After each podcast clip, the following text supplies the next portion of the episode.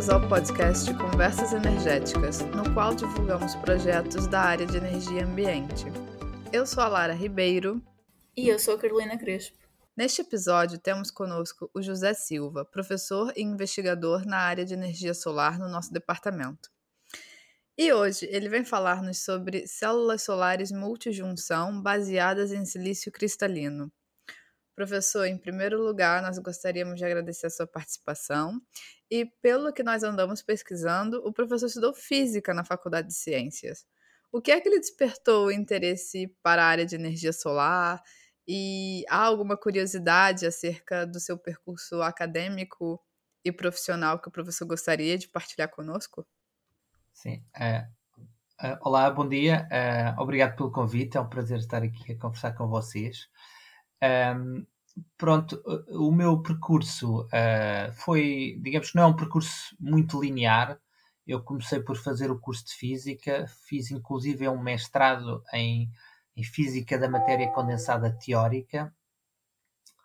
Uh, e, e, de facto eu tinha esse percurso porque de facto gosto, gosto de física, gosto do desafio intelectual, uh, e, mas de facto eu cheguei ao final do mestrado e senti que, que queria algo um pouco diferente, algo mais multidisciplinar e algo mais aplicado, sentir que estava mais próximo da aplicação.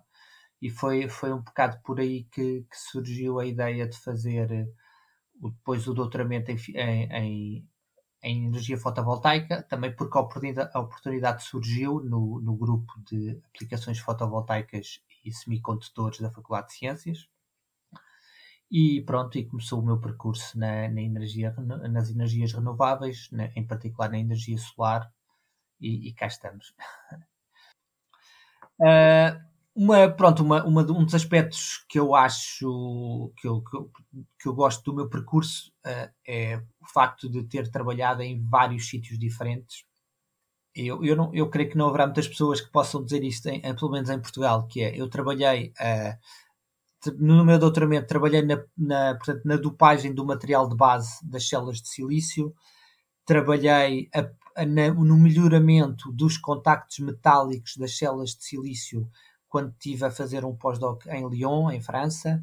Fui trabalhar para uh, também per, Perpignan, também em França, na passivação da superfície das células de silício.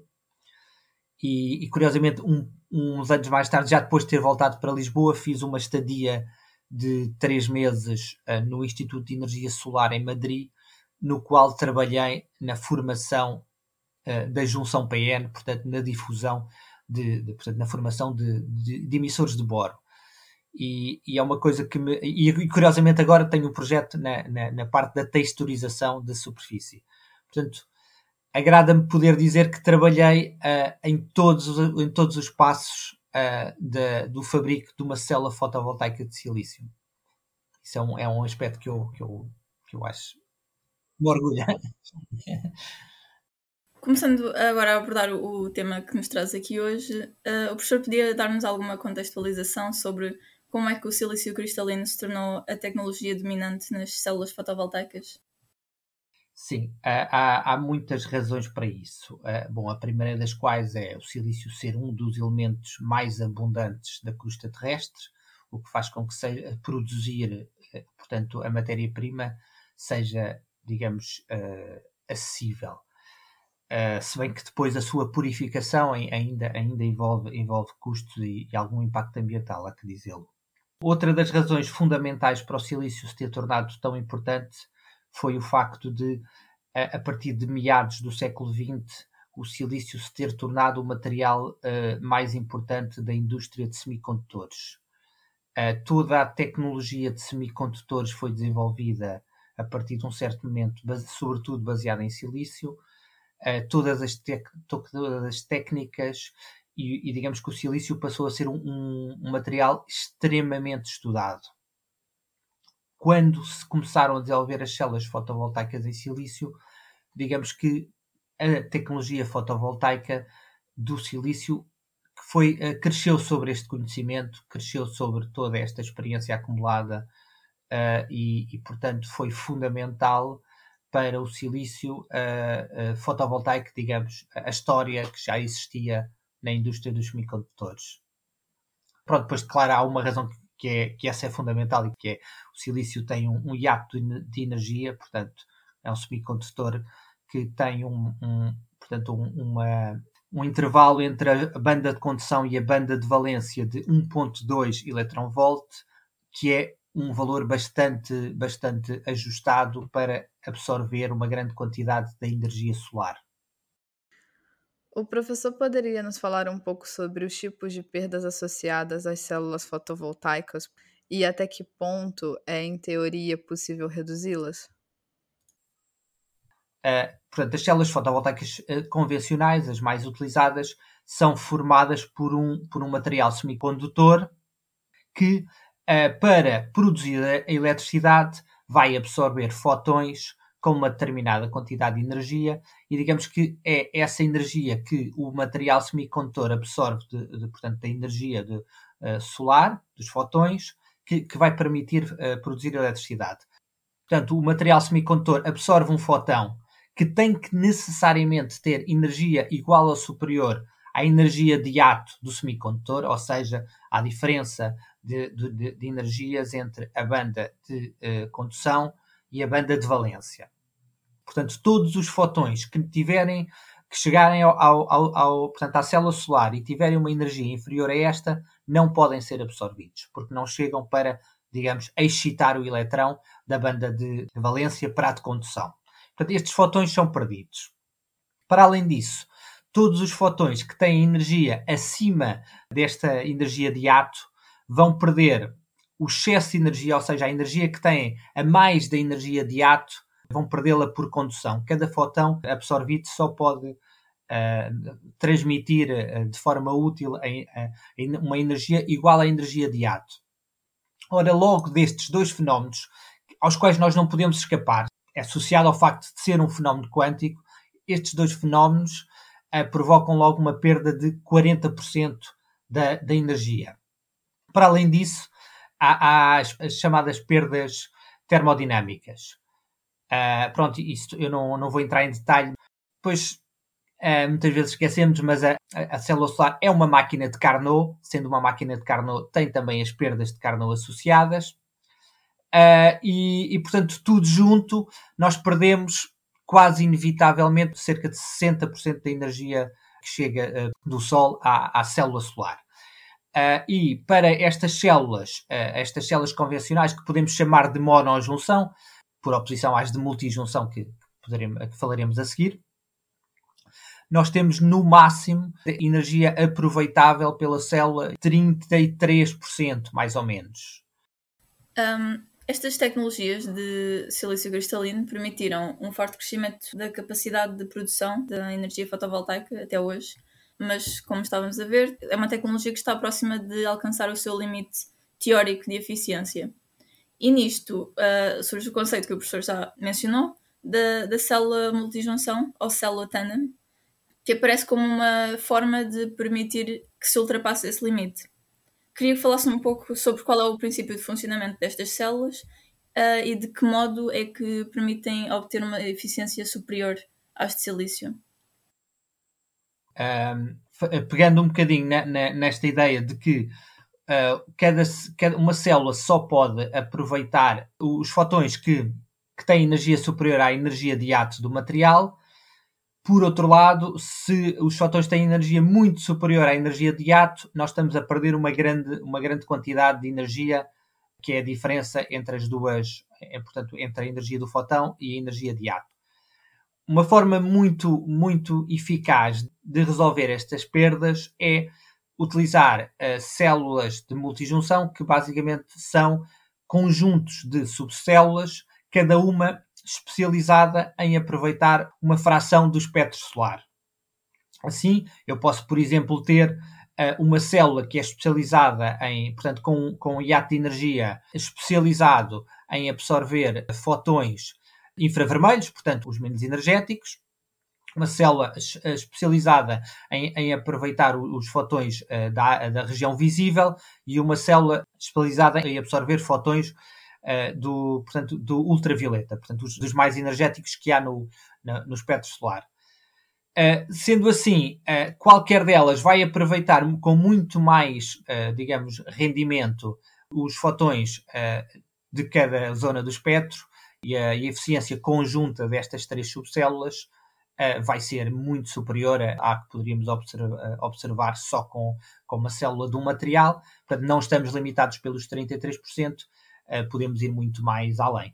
E, e hoje em dia a célula de multijunção com maior eficiência uh, é uma célula de multijunção de seis, portanto, seis subcélulas, e, é fácil de perceber que quanto mais dividirmos o espectro e quanto mais subcélulas tivermos, mais podemos ir além em termos de eficiência. Uh, e, portanto, com seis subcélulas, foi o máximo que se fez até hoje, consegue-se chegar a 40% de rendimento uh, da absorção para a iluminação de um Sol e 47 com luz concentrada, portanto, sob concentração solar. E estes são os recordes mundiais e, portanto, muito superiores ao que se consegue com, com as células de silício. E por quais motivos é que são tão pouco usadas? Ou melhor, em que campos é que elas são mais usadas atualmente? O problema desta, destas células é, é, simples de explicar. As restrições que, que se impõem no, no, no, seu método de produção faz com que sejam muito mais caras. É também fácil de perceber que, ao estarmos a, a produzir várias subcélulas, necessariamente o, custo vai ser maior do que fazer só uma célula, não é? Portanto, se por um lado nós poderíamos pensar que quanto mais subcélulas juntarmos, podemos ir mais além em termos de rendimento, não é difícil de adivinhar que isso também vai encarecer os custos. E de facto, elas são mais de 100 vezes mais caras do que as células de silício que se produzem em, em massa. Uh, e, portanto, ainda que, ainda que têm eficiências que chegam a ser cerca do dobro das células de silício, não chegam para justificar e para, e para que haja uma indústria para as produzir. É verdade que podemos pensar que se fossem produzidas de forma mais massiva, os custos podiam baixar um pouco, um, mas, eh, mas, é também verdade que há alguns problemas uh, uh, fundamentais que, que, é preciso resolver para que possam se tornar me, uh, mais baratas. Na arquitetura convencional de, em que as subcélulas são, são, são empilhadas verticalmente, Uh, há, há, uma restrição que, que, que, se impõe, que é, uh, portanto, os diferentes materiais de, que compõem as diferentes subcélulas têm que, têm que ter uma coerência de rede, portanto, estamos a falar de materiais cristalinos e, portanto, há, tem que haver uma coerência do parâmetro de rede entre as diferentes camadas, portanto, isto é uma imposição que, que torna, portanto, torna o processo mais, digamos, lento e sempre que é mais lento, quer dizer mais caro. Há também a restrição de que as, as células estão ligadas em série. Isto implica que têm que todas ter uma, uma, a mesma corrente tudo junto faz com que, de facto, são essencialmente aplicadas em aplicações espaciais, desde logo porque aí o custo já não é um, um fator tão importante, estamos a falar em colocar em satélites, todo o equipamento é extremamente caro e, portanto, fração do custo que representam as células fotovoltaicas não é assim tão relevante. Os materiais que se utilizam são também uh, interessantes para serem aplicados no espaço porque têm por exemplo, tem taxas de degradação mais baixas que o silício, mas no mercado terrestre, por enquanto, é, é, é, é difícil conseguir eh, que elas penetrem. Há já agora outro, outro dado importante. Uh, portanto, a eficiência quer dizer produzir mais energia por unidade de área. Isso é muito importante quando estamos a pensar, por exemplo, num satélite, porque nós temos uma área muito limitada e temos que ter a energia do satélite toda produzida ali. Numa aplicação terrestre não é assim tão importante, porque a limitação de espaço não é assim tão grande. E dado que por hora chega à Terra mais energia do que as necessidades que a unidade precisa durante um ano, a eficiência não é eh, muitas das vezes assim tão importante. Tivermos área suficiente. Um, em teoria, seria possível aumentar indefinidamente o número de subcélulas? E relacionado com isto, existe algum limite teórico para a eficiência destas células? Claro, em teoria sim, podíamos aumentar até ao infinito. A principal razão para não o fazermos, quanto mais subcélulas, mais processos mais, maior o custo e, portanto, não seria evidentemente racional a nível económico fazer um número superior. Não sei qual é, qual é que será o máximo lógico, mas no limite podíamos fazer, não é? E podíamos uh, dividir o espectro solar, portanto, quiséssemos, e quanto mais o subdividíssemos, melhor estaríamos a aproveitar a energia e o limite, considerando um número infinito de junções, uh, assim de cabeça, 68% para a iluminação de um Sol e 86% sobre concentração. Portanto, é, é, é, é, substancialmente superior à, à de, uma, uma, de uma célula de, de monojunção e, e, pronto. E é sem dúvida um caminho interessante para conseguirmos ir para além do limite a que estamos condicionados com, com, com uma célula de monojunção. Quais as vantagens das células multijunção baseadas em silício cristalino e de que modo é que estas poderão dar resposta a alguns dos desafios associados às células multijunção? A ideia base, portanto, deste, desse, digamos, desse caminho tecnológico é, é, é, é esta. É, ok, temos as células de multijunção, que são, digamos, o caminho mais promissor para aumentar substancialmente a eficiência uh, das células fotovoltaicas e depois do, dos painéis e sistemas fotovoltaicos, mas são muito caras. As que nós conseguimos produzir hoje são muito caras. E por outro lado, temos o silício, que é extremamente competitivo. Nós estamos a, a produzir uh, sistemas fotovoltaicos baseados em silício cada vez mais baratos e, portanto, a ideia seria então e se conseguíssemos juntar estas duas, este, este, este, estes dois caminhos, ou seja, vamos fazer células de multijunção, mas usando como base as tecnologias de silício cristalino nós vamos usar todo o conhecimento e todas as técnicas que estão muito bem desenvolvidas e nos permitem produzir células com já uma muito boa eficiência a baixo custo e vamos tentar fazer, digamos, pôr outras subcélulas, eh, juntar outras subcélulas ao silício e, e chegar àquilo que no fundo todos desejamos, que é células de muito elevada eficiência a baixo custo. E esta é uma linha que tem, tem tentado ser, ser explorada por eh, uma grande parte da comunidade fotovoltaica.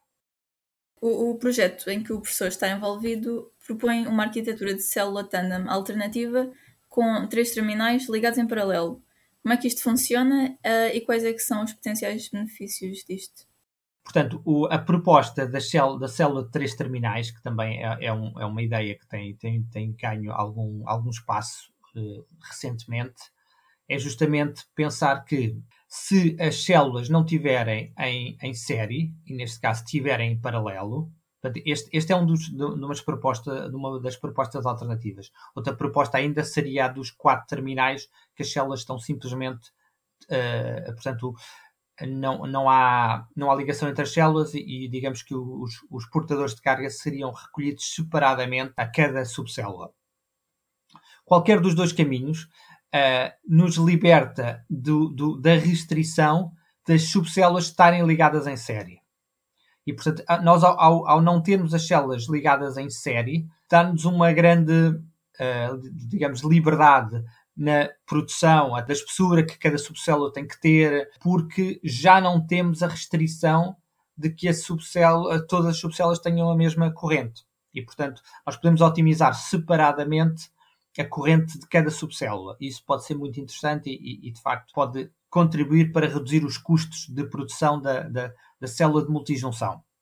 Por outro lado, isto é um aspecto que, que, é importante se pensarmos em aplicar estas tecnologias no mercado terrestre, é que ao longo do dia, e sobre, isto acontece sobretudo na Terra, não tanto uh, fora da atmosfera, ao longo do dia, seja porque há nuvens, seja porque até é próprio da variação do espectro solar ao longo do dia, há variações do espectro solar ao longo do dia. Isto quer dizer que nós não temos sempre a, a mesma quantidade de fotões em cada zona do espectro. E Portanto, se nós temos umas células de multijunção, que uma está a absorver uma zona do espectro, outra está a absorver outra zona do espectro, é fácil de perceber que, se, por exemplo, numa determinada altura do dia, os infravermelhos deixam de estar presentes, a subcélula que, que está a receber os infravermelhos vai começar a perder muito muita eh, parte da sua corrente. E, portanto, e se elas estiverem todas em série, compromete toda a produção da, da célula de multijunção. Isto não acontece numa célula de três terminais, porque justamente eh, as células eh, não estão em série e então a, a, cada célula produz a sua corrente separadamente das outras. é, é, um, é um, portanto, um outro aspecto importante da, desta geometria dos três terminais, que também se teria já agora para dos quatro terminais. Agora, aqui está, há sempre, sempre lados, não há, não, há, não há só lados positivos, não é? Se pomos três terminais, as ligações e, por exemplo, fazer as ligações para fazer as ligações depois das células todas e, e portanto, extrair a, a, a energia no painel fotovoltaico torna-se um bocadinho mais complicado e torna-se ainda um bocadinho mais complicado se tivermos quatro terminais. Portanto, há sempre, há sempre coisas que se têm, há sempre compromisso. Isso é uma regra de ouro em tudo o que, o que fazemos na, na, na tecnologia fotovoltaica. Temos que pensar o que estamos a ganhar e o que estamos a perder sempre a cada passo. Não há soluções perfeitas. Como vimos, um problema velho das células tandem é a necessidade de maior quantidade de materiais e materiais menos abundantes do que o silício o que aumenta os custos e faz com que não sejam comercialmente viáveis para a maioria das aplicações. Um, de que modo é que esta nova abordagem pode ser diferente? Mais do que a quantidade de materiais, portanto, na, nas células de multijunção, um aspecto que torna mais caro, e esse é difícil, é difícil de fugir a ele, é que uh, nós depositamos muitas camadas. Para cada célula, a camada N, a camada P, depois temos que fazer uma, um, uma, um, uma separação, digamos, entre as subcélulas para elas não estarem em curto-circuito uh, e, portanto, nós temos 15, por vezes 20 camadas diferentes. E claro que isto demora tempo a fazer, e como eu já referi há pouco, demora mais tempo, é maior o custo. E isto, e, eh, portanto, a complexidade dos processos é, é um dos aspectos mais, mais mais, uh, portanto, que mais encarece uh, o, a produção de, das telas de multijunção. E é claro que se juntarmos a isso, terem que ter coerência de parâmetros de rede e terem que, que ter a mesma corrente, torna, portanto, o, a coisa ainda mais cara. Uh, caminhos.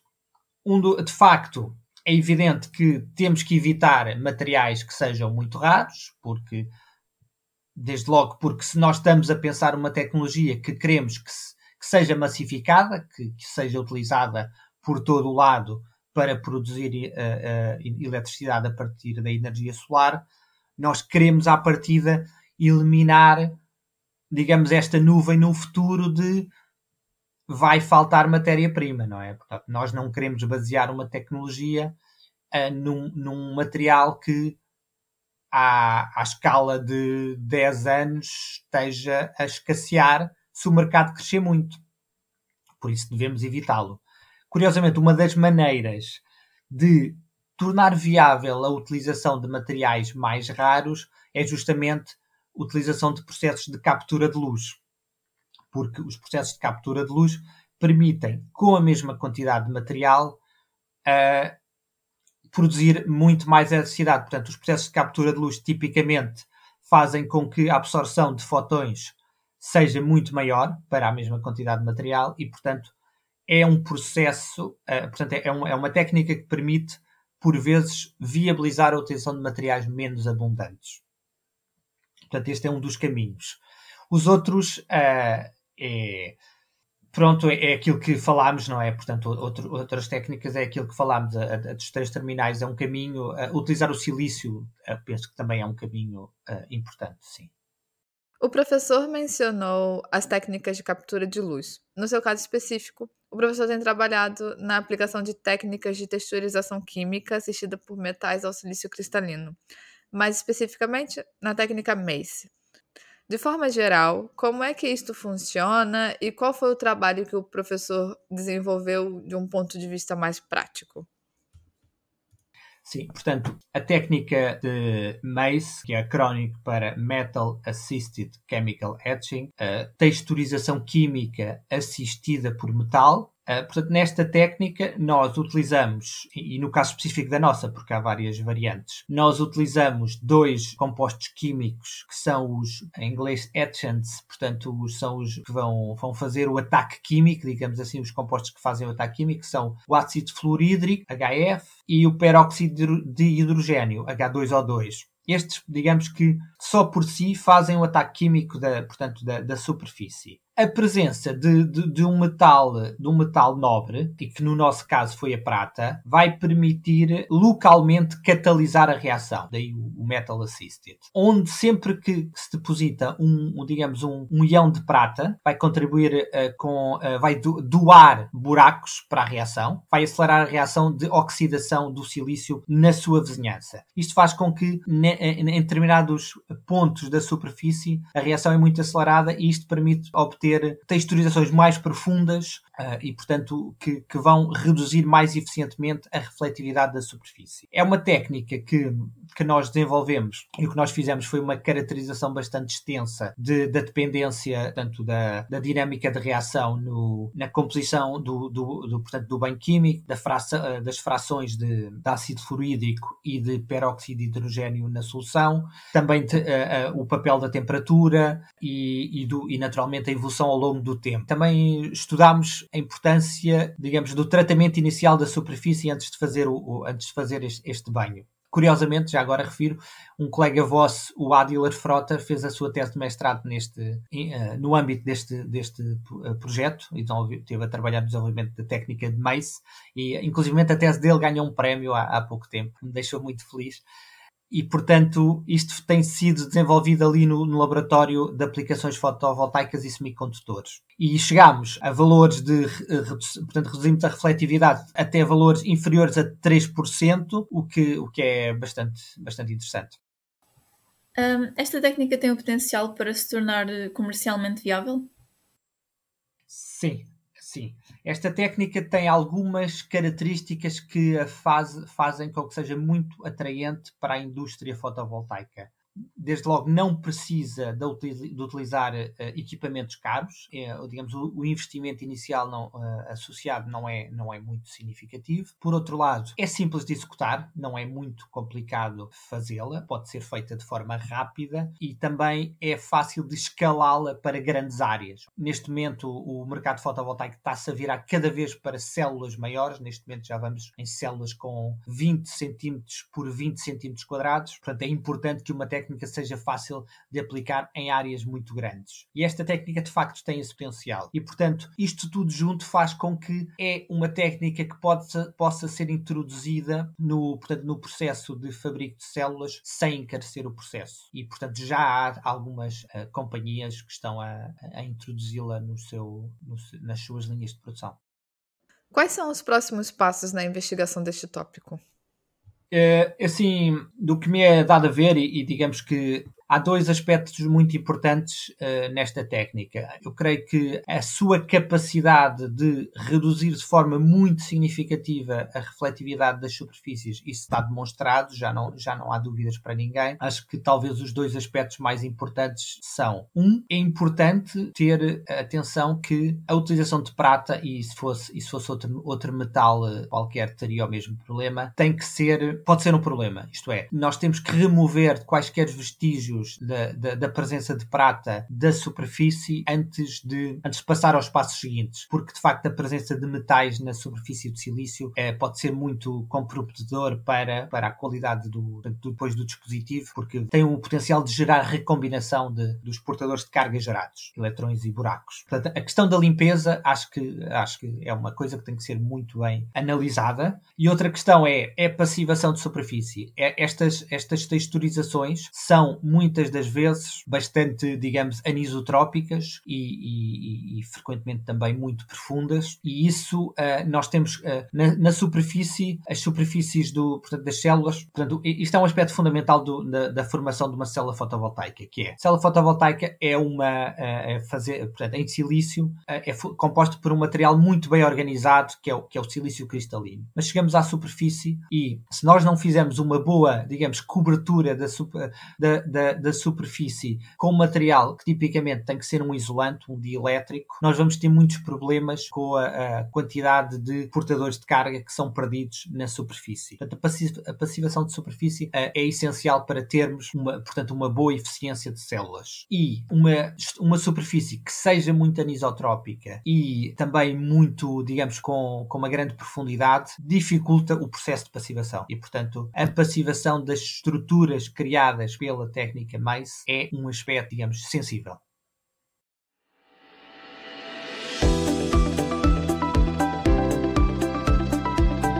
Esta foi a entrevista com o professor José Silva sobre células solares multijunção baseadas em silício cristalino. Muito obrigada mais uma vez pela sua participação, professor. E aos nossos ouvintes, muito obrigada e até o próximo episódio. Deus, muito obrigado.